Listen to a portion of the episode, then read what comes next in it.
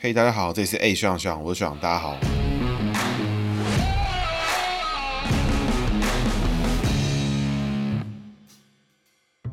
学长又回来了，今天要来聊的是连战哦。连战算是一个我认为在台湾政治史上承上启下、承先启后的人物哦。同时，他本身的故事背景啊，也有很强大的象征意味，也是大家很有兴趣的人物啦。当然啦，今天也会提到很多他有关的知名的传闻哈，包括什么三代公务员啊，身价破百亿啊，儿女什么几岁自耕农啦，然后连战有欧妻家暴啦，或什么之类这种奇奇怪怪的传闻。在这些故事的背后，我们可以回想起来，在我们现在的政治圈当中，怎么样来思考各种各式各样不同的政治新闻跟更政治事件。那我们一样哦，照惯例从连战的姓名开始。连战一九三六年出生，民国二十五年丙子年属老鼠。那基本上呢，连战这个名字取的就是蛮中国风的取法哦。在维基百科里面是说，因为连战的阿公哦连横啊，连横跟连战的爸爸就连振东啊，这三个人连横、连振东、连战这三个人就是祖孙三人啦。那连战是最小的孙子，然后连阿公是连横，然后爸爸是连振东，这三个人在之后的故事里面会大量的出现。那连横呢跟连振东说，未来呢。中国跟日本哦，中日必将一战，所以你连震东如果生男孩的话，就叫做连战。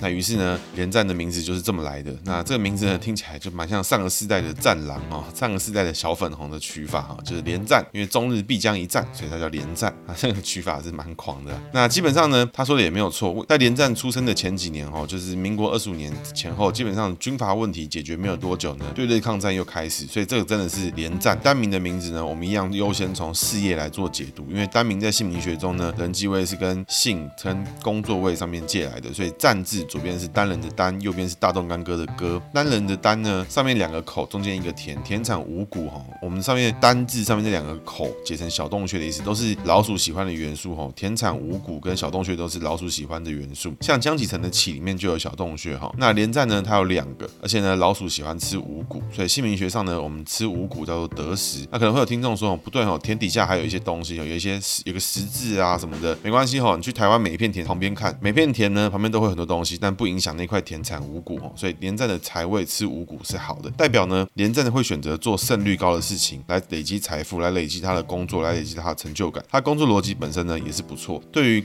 工作上面的得失也很清楚。然后工作位上面的戈，也就是他连战的战字右边那个戈，就是金属的意思。那戈呢本身也有刀刃，大动干戈，化干戈为玉帛，它就是一个武器的意思哦。所以武器类的字眼呢。十二生肖只有马可以拿刀成战马哈，其他的生肖呢拿的都是百害无一利啦。比如说我在路边看到有一只老鼠拿拿一把刀，干我一定打到那个老鼠，变成过街老鼠了。所以呢，这个刀这件事情呢，就是对于其他生肖来讲都是不太适合的。老鼠这边呢，除了刀这个意象之外，我们还要解金属的意思。所以五行上呢，工作位上面是走下克，向下的下哈。那五行相生相克的克，走下克这个格局呢，个性上面会比较固执，比较坚持，比较强硬一点。所以当教授呢，当教学者、当领导者、当业务、当中高阶主管，这个工作位都是很不错的，很适合自己的格局，有他自己本身的想法呢。不过因为他的财位好，所以他工作上面的操作方式会比较以自己作为出发点。人际位上呢，内在呢，我们借用战字的这个歌哈，这个借位呢，让歌戈在工作位的下克转变成人际位的上升，因为他借的时候阴边跟阳边会相反，所以他会走成上升的格局，向上的上，五行相生相克的生哈。所以连战的异性缘是属于不错的，他个性本身也是挺乐。观的，对于连战来说，另一半是贤内助了。外在上面呢，要从连战上面借那个错字边下来，也就是他从性上面借了一条蛇下来。那五行上逢丙子，所以呢，一样走上升哦。但外在上面呢，因为蛇的五行是走火，所以外在上它的五行走上升。但是呢，属老鼠碰到蛇会有一个逢天敌的状况。大家可以试想一下，十二生肖里面，先不说这条蛇是不是那种史前巨蟒，是不是血莲花了，但论一般的蛇来讲哦，十二生肖里面蛇可以吃的就是老鼠跟兔子啊，所以。属老鼠跟兔子碰到蛇会有一种状态叫做体弱用强，一般呢出现在感情位出现的时候比较明显哈。那连战呢是出现在外在，也就是同性朋友这边，所以在同性朋友这边出现体弱用强的状态的时候，比较常出现的状态就是比较不擅长与人交往，并不是说他不想朋友，而是朋友对待他的方式跟他的出发点未必是这么的友善，或者是说比较有目的性啦。那这个是属于参考用，因为本身呢他的人际缘都是属于五行上面走上升是好的格局，也就是他的同性朋友跟异性朋友都对他有帮助，也对他很不错。但就结果论而言，真的要对他很有支撑、很有成就感的，可能未必就这么多。整个解读上面来看的话，连战其实还是有很多好朋友啦，但最后能够让他心灵充实，让他觉得被支持、觉得开心的，可能来自于另一半或是异性朋友会比较多啦。纵观观来看的话，连战其实在人际位上面来来说的话，是还蛮特别的哈，在他的异性跟同性都属于五行过关、生肖上有状况的格局哈。到这边呢，也要跟我听众来分享，就是说，就学长这个生肖的姓名学流派里面，五行讲的是过程，生肖讲的是结果。也就是说，五行不好，生肖喜忌好，可能就是一路吵吵闹闹，但最后结果是圆满的。但反之呢，五行好，生肖喜忌不好，可能就是过程一路呢都很功德圆满，都很顺利，但是最后呢，可能就是不不尽如人意，可能功亏一篑这种状况。那在人际位上面呢，连战战歌学长这边的人际位就属于有点类似这样比较特殊的格局。整体来讲呢，工作对于连战来说是很重要的哈。对于连战来说，工作可以让他找到成就感。对连战而言，人际上就比较虚假一点，称兄道弟的多，好来好去的多，但真正同生共死的人少。工作上面呢，连战是有所得、有累积、有成就。有的时候呢，他可以展现一下他自己的魄力。那整体上，其实连战自身的感受是不会差到哪边去啦，除非涉及到财产的得失或很实质上的失去，或者是地位上或是名气上的很实质的失去，才会让连战感觉不好。而且在重视工作这一点呢，并不只是因为单名造成，同时也因为借未来的人际位呈现上面，感觉更会加剧这个状态的发生哈。所以追求工作、追求事业的定位来说，在连战的人生当中是很重要的一个环节。那上面这一段呢，其实是整体而言对连战的个性、对他的想法跟他的角色上面的姓名学分析。那我们接下来来讲一讲连战的故事哈。大家现在记得都只记得说连战偷打打疫苗，就特权疫苗这件事情。那我觉得只记得这件事情呢，就太浪费连战辉煌精彩的人生了。那我是希望跟大家分享一点连战他自己本身的故事。他的故事呢，两个我认为很重要的事件，想跟大家分享啊。一个是呢是单纯的八卦，那一个呢是台湾政治史上选举史上非常重要的案例哈。那希望跟大家分享。介绍连战呢，就要从他的祖孙三代开始来讲哈。首先呢，就要从连战的阿公连横开始啊，他爸爸连震东经过了什么事件啊？到连战他怎么样的成长，怎么样的走向现在这个路径？连家呢本身从康熙年间呢就来到台南，在台南定居不久哈，连家就开始做樟脑生意，然后累积了好几代之后呢，一直到了连横，那其实已经累积了不少家产了。在当时呢，连横就是一个文人、一个作家的一个身份哦，所以他有写过著名的《台湾通史》，影响到连横的命运最重要的一篇文章呢，叫做《鸦片有益论》哈。那在当时呢，作家其实有点像现在的 KOL，类似现在的那种这个流量啊什么的，类似大家都要看他的文章，大家都知道他的想法，知道他的这个学说什么的。所以在连恒当时发表了这《鸦片有益论》之后呢，在台湾的文坛之中就引起引起了一片轰动。那类似现在的状况呢，就像是一个某个网红讲了一句屁话，然后就炎上啦，开始出征啦，开始干嘛漏收啊什么什么的，类似这种状况啊。那当时当然是不能完全类比，不过要让现在的听众比较好了解的话，用这个方式去作为理解的模式哈。那连恒呢，当时已经有个儿子叫连振东，所以连恒呢就告诉连振东说，在台湾呢，我们可能要混不下去了，所以呢就鼓励连振东去中国发展。那连振东在二十八岁的时候呢，前往上海发展哈，就投靠一个国民党大佬。那连振东这个人呢，本身学经历也很好，在日本念书，因为在当时呢，日本统治台湾，所以在日本念书呢，其实代表你的这个学经历是还有家里环境是蛮不错的。那连振东到了上海之后呢，就开始加入国民政府做事情哈，然后其实也去那边娶了老婆，老婆也是北京大学当年的燕京大学毕业啊，所以家庭也算蛮美满的。那在两年之后呢，连横就来到了中国，举家搬过来投靠连振东哈。所以故事到这边呢，已经讲了连横跟连振东这两个人呢，都是台南出生啊，都是台湾的台南出生哈。那一直到了一九三六年，那那个时候呢是民国二十五年，在军阀割据啊，什么对日抗战啊，都已经中国连年战争了。那在连横呢，当时已经卧病在床，就告诉连振东说：“我认为啊，中日必将有一战哦。”前面有提过，中日必将有一战。所以呢，如果你生男孩的话，就叫他连战啊，纪念这个状况。那在不久之后呢，连横就过世了。在几个月之后呢，连战就出生。所以连战呢是在中国的西安出生的，好，记得中国的西安出生，一直到小六呢才来到了台湾。那连战当时为什么会来到台湾呢？是因为连振东呢在国民政府做事。哎，当时呢他在二战结束之后呢，有一个工作很重要，叫做台北州接收委员主委哈。在当时呢，二战结束，台湾是由日本统治，所以在当时把台湾归还给中国的国民政府之后，派了连振东去前去台湾赴任。连战、连振东全全家呢又举家搬回了台湾哦。那在之后呢，其实连振东的官位一路顺遂啦，那做的也蛮大，是大家可能比较不知道的事情，就是连振东的官位呢，其实最高曾经做到内政部长啦、总统府资政啦。他在国民党之中的党务呢，其实也做到很高的官职，好像是国民党中常委啊、中央评议委员啊，算是在当时国民政府台湾出生的台湾人之中相对环境好。当然也有很多传言，就说他曾经利用这个台湾人的身份啊，如何如何什么的，这有很多，那只不是我们今天讨论的重点。那我我们呢，把故事的焦点回到连战身上。所以连战呢，他有一个这个赫赫有名的爸爸，有一个赫赫有名的阿公哦。连战呢，在回到台湾之后，他在台湾读到了大学，台大政治系毕业之后呢，到了美国去芝加哥大学念政治学，一路呢就念到博士。拿到博士的时候，在那时间点呢，也在美国跟当时的中国小姐方宇结婚哦，然后生下了小孩。所以当时呢，连战其实是生活顺遂啊，人生美满，有老婆有小孩。然后在得到政治学博士之后呢，回到台湾来做台大政治的客座教授，甚至呢，在之后的接任台大政治系的政治系系主任。连战在这个期间呢，也接过十大杰出青年，接过青辅会主委。那在之后呢，接受蒋经国政府的邀请去做萨尔瓦多大使。哈，那在一九七九年的时候呢，连战还以青辅会主委的身份，哈，奉命担任蒋经国总统特使，访视拉丁美洲六国。那在一九八一年的时候呢，连战正式入阁，哈，加入了内阁，出任交通部长。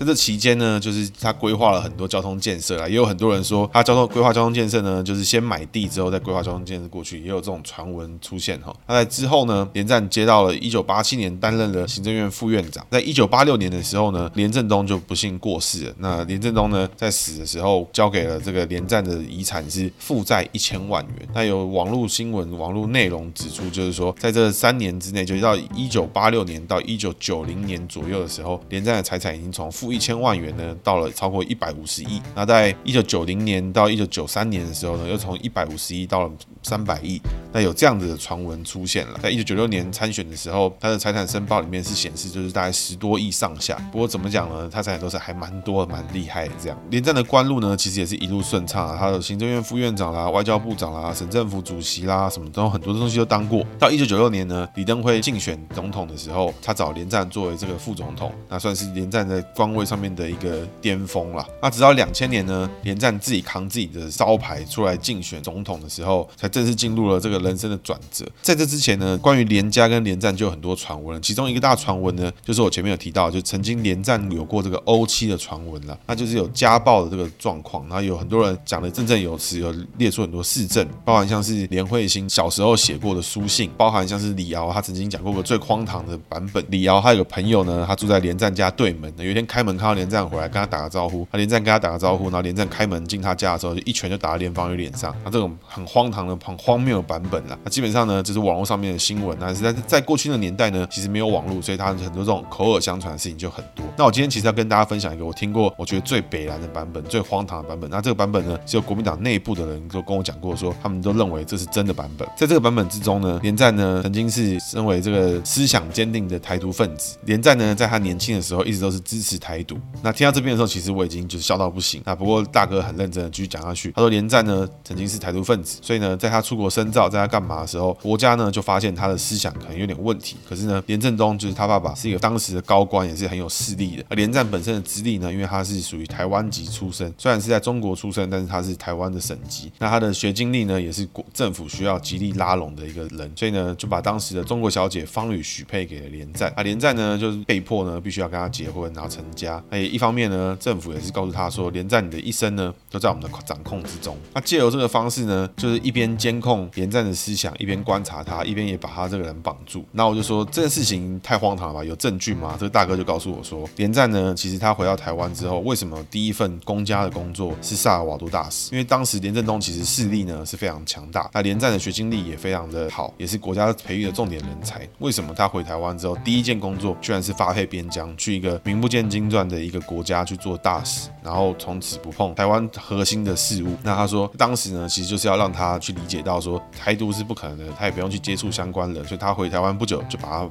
发配边疆，不要让他接触到权力的核心。那一直到他回台湾之后，还过了好几年，好像是因为连战的态度上面有软化，然后也是对于这个政府的忠心程度是备受这个验证，所以他才开始加入内阁，开始有机会发挥。他这个版本的故事呢，据说啦是在国民党内部是广为流传。那我自己听完是觉得，就是因为我们本身不是国民党的背景，那我听完这版本都觉得太荒唐了。但国民党人居然会相信。我也是跟大家分享一下，就是说，居然有这个欧七版本的这个故事，就是他欧的不是七，他欧的是特务，居然有这个版本。然后我是觉得这是太荒唐了，所以就跟大家分享一下我听过这种奇特的八卦版本。那我们故事回到两千年哦，连战呢扛起招牌呢，自己要竞选他自己属于他的总统职位，他属于国民党提名。那当时呢，因为国民党内部的提名有点闹不拢，所以宋楚瑜呢，当时的省长就跳出来自己无党籍参选。那也是这个宋楚瑜总统竞选的这个长跑的第一棒，然后他之后连跑了二十四年，这是没有人想过的事情了。不过呢，在当时呢，宋楚瑜在两千年的时候一直处于民调的第一名。那连战是国民党提名的，他第二名。那第三名呢，就是当时民进党提名的陈水扁。一二三名的状态呢，维持了很久。之后呢，就发生了新票案。那新票案很多听众可能有听过，那是一个我听了觉得非常兴奋的一个故事。为什么呢？因为这个故事呢，就开启了选举一定要有爆料，选举一定要有一个大招，一定要一招就是什么。那为什么这么有趣呢？就在于说，新票案是由国民党的不分区立委来进行这个爆料。它的爆料内容呢，主要是以针对这个宋楚瑜的财产不明的事情来进行攻击。那他攻击的方式是这样，他就是说，在一九九二年的时候，当时宋楚瑜的儿子宋正元，当时年纪只有二十四岁，然后在中心票券买了一亿多的票券，他来质疑说，宋正元才二十四岁，他哪来这个一亿多去买这个票券，很有问题啊。那宋楚瑜的回应了一个 A 版本，那没想到呢，再过几天又被爆出来说，这个票券可能有两亿，可能有十。一亿，那这个宋楚瑜对吧？又多了一个 B 版本，所以他的反复回应的过程之中呢，就造成选民对于宋楚瑜的信任度逐渐下降。那同时对于国民党呢，也是逐渐下降。所以一二名呢，就选民对他们的信任度就越来越少。反而当时呢，都能量慢慢开始往第三名累积。所以一直到选举最后的时候，陈水扁身为当时的第三名，才开始逆转，然后显现出有赢的迹象哦。当时陈水扁并不是两千年的赢得选举，并不是很轻松、很轻易就赢了，而是他经过一番苦战，到最后才露出一点曙光哦。那这故事呢？我觉得特别之处在于说，连战当时决定国民党要进行这样的攻击的时候，就打完。连自己都一起拖下水。那不久之前呢，在二零一六年的时候，民进党在两千年的操盘手邱义仁其实就有爆料，就是说这个同一份的新票案的资料呢，在两千年民进党比国民党还要早拿到很多。但是当时呢，陈水扁就决定这个议题绝对不打，因为打了呢，未来会发生什么事情其实不知道。那在当时呢，其实这个想法是非常难能可贵的。为什么？哈，因为民进党的民调呢，陈水扁的民调一直长期处于第三名，所以选举干部其实大家都觉得很没有信心，因为国民党 A 组跟国民党 B 组两个人就分别抢了一第二名。那我们身为民进党，怎么可能有机会选赢？因为 A 组跟 B 组，就算最后弃保一组，还是国民党会赢的。民进党是不可能赢的。所以，包含民进党内部其实都不认为两千年有机会取得政权了。但没想到陈水扁坚持不打新票案的这个议题哦，反而造成国民党 A 组跟 B 组内战到一个他们两边一起倒掉。所以最后呢，是由民进党陈水扁在两千年的时候获胜的总统，然后取得获胜的总统大选，然后取得台湾政权哦。所以新票案这个启示是什么呢？就在于说，当一个政治人物、一个政治团队、一个竞选团队、一个政党在拿到了一份觉得好像可以攻击别人，好像可以进行一个政治上的攻击，然后来打造自己的形象、打造自己的声量的时候。其实更多的时候是随时都可以决定这个事情我们不能做，这事情我们不该做，这事情我们不要做。更多时候呢，要做或不做，要攻击不攻击，要怎么打别人，取决于都在谁，都在自己的手上，而不是对方。所以像现在呢，柯文哲拿到什么东西就说，我就要公布总统府名单，我就要怎么样，我就要开始怎么样，他四处放狗咬人这种行为哦，就可以看出柯文哲的高度其实就是那个死样子。啊，看来其实觉得很可惜啊，因为他浪费了很多自己很好的声量，因为浪费很多自己的影响力去做很多撕裂跟放屁的事情。然后我觉得这超级没有意义，所以呢，连战的人生之中有两个我觉得一定要跟大家分享的事情，一个就是欧七的传闻居然有这种天花乱坠的版本，就是完全是一个很胡很胡闹的一个八卦，但是一向有人深信不疑。第二个呢是新票案，也是给大家给我的听众们在台湾政治史上跟选举史上都非常重要的案件，就是新票案。那这事件的影响重要性呢，一直到到现在呢，选举都还是会有这种大招出现。那这种大招为什么值得大家关注呢？在于第一个，这种大招往往很难在选举期间就做完整的说明或做司法的调查跟司法的完整性，所以你攻击完之后，其实也不知道怎么办。就像 MG 一四九，就像这个新票案，就像宇昌案，其实到最后，往往司法会还给你公道，或是你之后会还给你公道，但是选票并不会还给你公道。所以拿到东西要不要攻击别人，要不要做什么事情，要怎么样的去控制台湾人的民情，要怎么样让社会大众，让接受你资讯的大众可以更好的让台湾成为更好的公民社会，其实都取决于每个政治人物跟候选人自己的决定。连战在两千年选出之后呢，其实国民党开始进入了大内斗时期哈，宋楚瑜开始脱党成立了亲民党，而两千零一年呢，李登辉成立了台联，那连战呢接任了国民党当主席，也造成了这个国民党哦其实一分为三啦，其实是一分为四，因为还有一个新党。两千零四的时候，连宋配再度挑战陈水扁，然后再度哈失利啊，这点呢其实当时票数只差了三万票，就只差一点点啦，那就蛮可惜的。两千零四年选选出之后的连战，基本上呢开始了积极向中国靠近的路线哦，从九六年跟李登辉竞选的时候坚定反共的路线，在八年之内呢就改变了，开始中国路线。那他的想法跟做法上呢，我觉得有待社会大众的公平啦。很多人会觉得说，他、啊、选输了就往中国靠或什么样，但其实你从他的出生背景来看的话，连战其实真的就是他祖孙三代里面唯一一个在中国出生的人啊。或许对他而言，他就是一个回家的举动，对他而言，他不觉得有什么大事。但对于大部分的人，他出生的环境跟背景其实都是在台湾生跟台湾长大，这些人可能就对中国没有这么强烈的情结。像从我自己本身而言，我在台湾出生，爸爸妈妈也在台湾出生，没有人对中国有什么很直接的连接跟感情啊。我们并不觉得说祖先好几代以前从中国来，我们就是一定是中国人，就像美国人也不会觉得自己是英国人是一样的道理啊。但是呢，连战是曾经有过中国经验，也有台湾经验的人，所以他做这样的行为，虽然说就政政党上面跟政治倾向上面来讲是不太合理，但是呢，从出生背景来讲，跟血缘关系来讲，我觉得其实也不过分。毕竟他自己的妈妈呢，也就是他爸爸在中国工作的时候认识的，然后在那边结婚生下他，所以他妈妈本身也是在中国人，也有中国的因素。那我觉得连在往中国靠，并没有什么过分的地方，可能就是他自己个人的寻根之旅，也是也是他寻求和平的方式吧。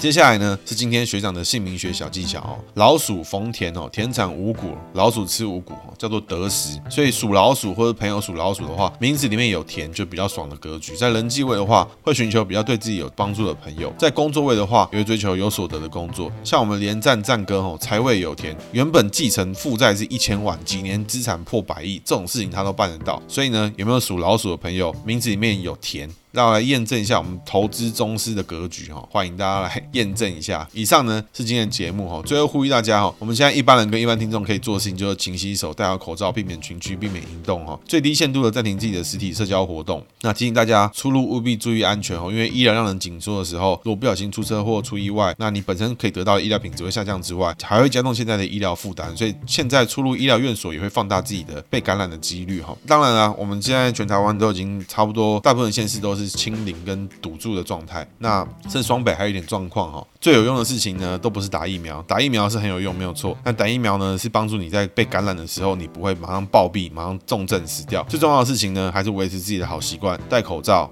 然后不群聚，然后勤洗手，这才是目前最有用的方式。现在全世界有很多地方，像荷兰啊、韩国啊，都是一解封之后就爆了。所以现在从下礼拜开始就是微解封的时间。那微解封之后呢，七月二十六号可能就会有解封的行为。所以之后大家还是要大家好好保护自己。最后呢，如果想要亲身体验姓名学东方神秘力量的朋友，欢迎看节目说明填写表单，有机会我们就会抽出体验。另外，我的付费咨询全面上线哦，粉丝私讯有可能会有粉丝推广价。那内容呢，包含超精美个人解盘小卡，那四十分钟让你问到爽。咨询前呢，我会提醒你把你所有想问的我人生肖年次有没有改过名都查好，那我一次来处理。不管呢你问的人是家人、同事、合伙人、上司、下属、男女朋友，只要你找到他的生肖年次有没有改过名，我都可以帮你处理。在这四十分钟之内呢，让你问到饱，问到爽，还会有一次免费的延伸服务。哎，这个延伸服务怎么用呢？也就是说，在我们解完之后，其实你会更了解你自己的姓名，更了解你的喜好跟你的状况。那很多是你不知道的事情。但你未来呢，会碰到新的人，你会认识新的关系。那这些事情呢，你就可以来问我，不会说你咨询完之后，下一次要问我，好像又有点尴尬，不知道怎么样哦。我们你只要来付费咨询一次，未来就会有延伸一次，这样不用担心。那以上呢是今天的节目，谢谢大家，大家拜拜。